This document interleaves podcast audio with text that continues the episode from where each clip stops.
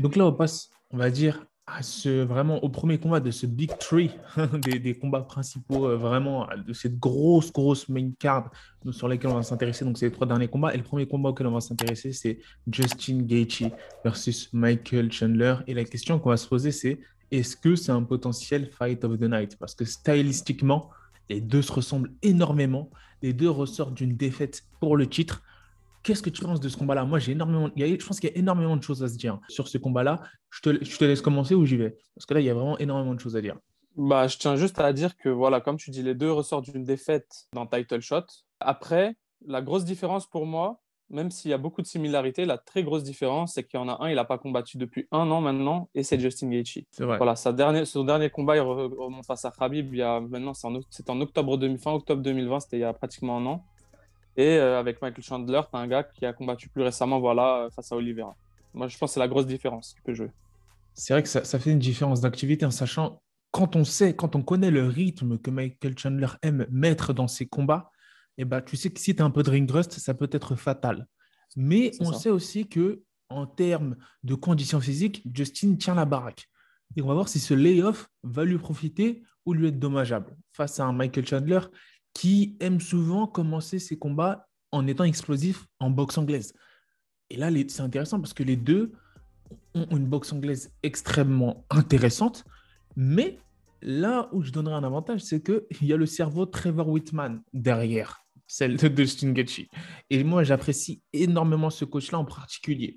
Pourquoi? Parce que quand on, tu vois, et là on va venir après, le travail qu'il a fait avec ses fighters, c'est remarquable, notamment en anglaise. Et je trouve que ce mec-là, d'ailleurs, je crois qu'il a fait de l'anglaise Trevor Whitman et ça se sent énormément. Et tu sens qu'il arrive à, on va dire, à donner ce killer instinct pardon, à ces fighters-là, à trouver le bon timing, le bon placement. Je pense que celui qui va gagner ce combat-là, bah, c'est logique, c'est un peu logique ce que je dis, mais je pense que ça va être le plus efficace dès le début. Celui qui touche de manière la plus précise dès le début.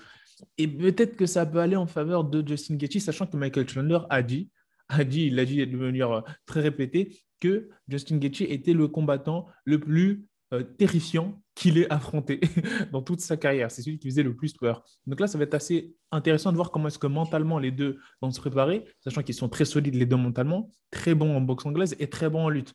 Donc là, on y va pour des étincelles. Donc, bah, niveau pronostic, ce serait assez compliqué, mais c'est vrai que c'est assez intéressant à étudier. Et Michael Chandler, il est à Sanford MMA, si je ne me trompe pas, c'est ça? Ouais, Michael Chandler, c'est ça. Il est, il est avec euh, le coach Henry Hooft. Voilà. Ouais, c'est ça. Depuis, depuis pas mal de temps maintenant, je pense. Et euh, même avant qu'il soit à l'UFC, hein, même quand il était au Bellator.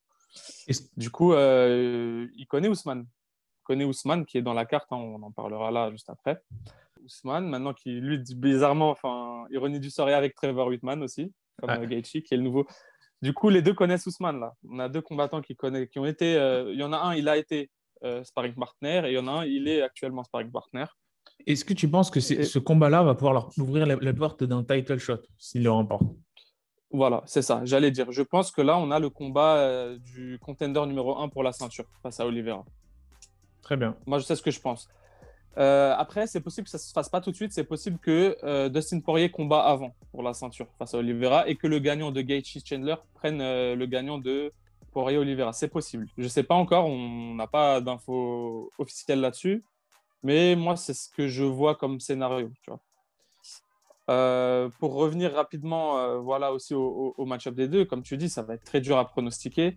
Comme tu dis, il faut que dès le début du combat, dès le début du round 1, faut que les deux vraiment soient rentrent à fond direct dans leur combat. Parce que tu peux pas, tu peux pas rentrer un peu mou, tu peux pas. Il faut direct mentalement être dans la guerre, être dedans, parce que ça peut aller très très vite. On le sait. Hein. On a déjà vu Michael Chandler euh, coucher euh, Dan Hooker euh, dès le début d'un combat. c'est ça. Gaethje, c'est le gars, c'est pareil. Lui, des fois, il, il, il envoie tout dès le début. Ça a un peu changé maintenant, ça s'est calmé. Whitman, il a réussi à le canaliser justement. Ouais. Mais comme tu dis, là où c'est intéressant, tu as deux mecs qui utilisent leurs points, deux mecs qui sont full box anglaise, avec les deux un background de lutte. Maintenant, il y a... là où je suis pas trop d'accord avec toi, c'est que je dirais il y a une petite nuance, c'est un truc, c'est les gros leg kicks de Gaethje. C'est vrai que certes, il les a pas forcément trop utilisés ces derniers temps. Bien sûr, bien sûr. Mais faut pas oublier, c'est une de ses grosses armes. Ça lui a permis de gagner plusieurs combats. Ouais, c'est vrai. Et attention, attention, on va peut-être re- retrouver, euh, voilà, c'est leg kick, peut-être un retour des fameux leg kick dévastateurs de Gaethje. Attention, C'est une arme ouais. auquel Chandler aussi euh, doit se préparer. Parce que voilà, c'est pas que son anglais qui est dangereuse, c'est aussi ses leg kicks qui, qui vont déstabiliser tout au long du combat. Et après, il va pouvoir établir son anglaise et sa domination en anglais sur toi.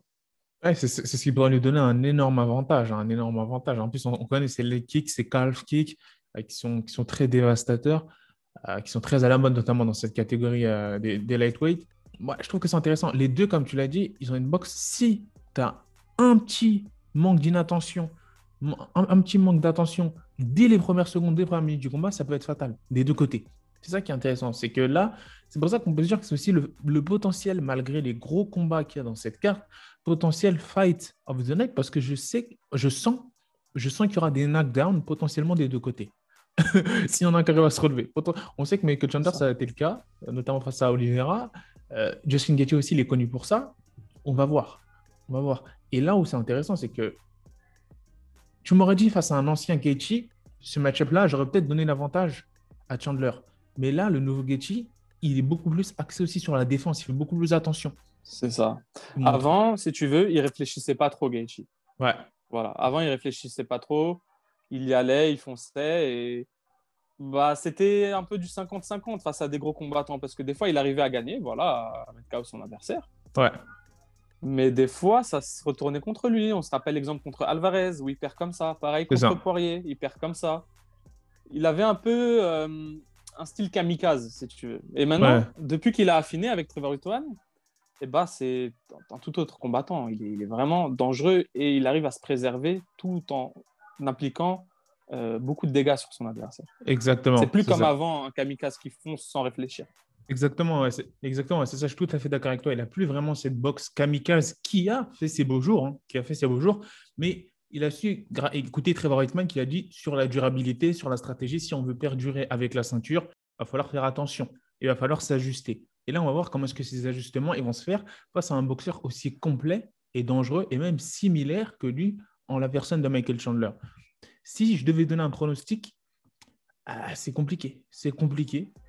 C'est compliqué, mais c'est vrai que connaissant la durabilité de Justin Gaethje, et c'est vrai que je donnerais un léger avantage à Justin Gaethje, potentiellement TK au troisième round, potentiellement, D'accord. ou à la décision, tu vois.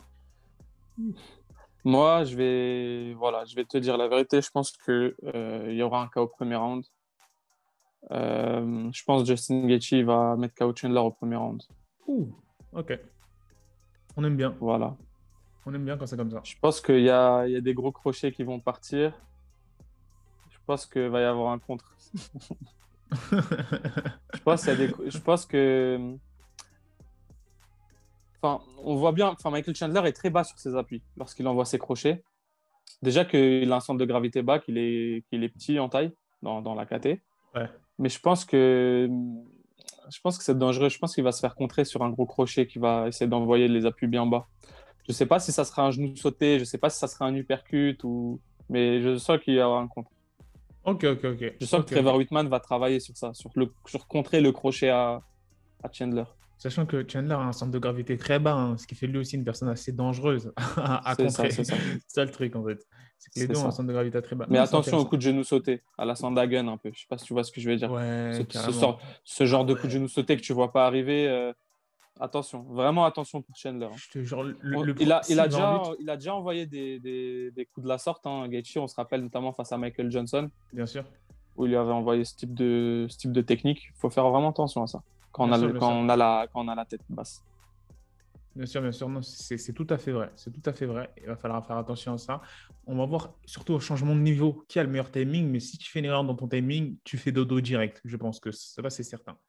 C'est la fin de cette vidéo. Si t'as kiffé, n'hésite pas à liker, partager et laisser ton avis en commentaire. De plus, on fait souvent des traductions de conférences et autres contenus non monétisés. Alors si tu veux soutenir le podcast, clique sur le bouton rejoindre et obtiens ton premier badge The Goat. Peace.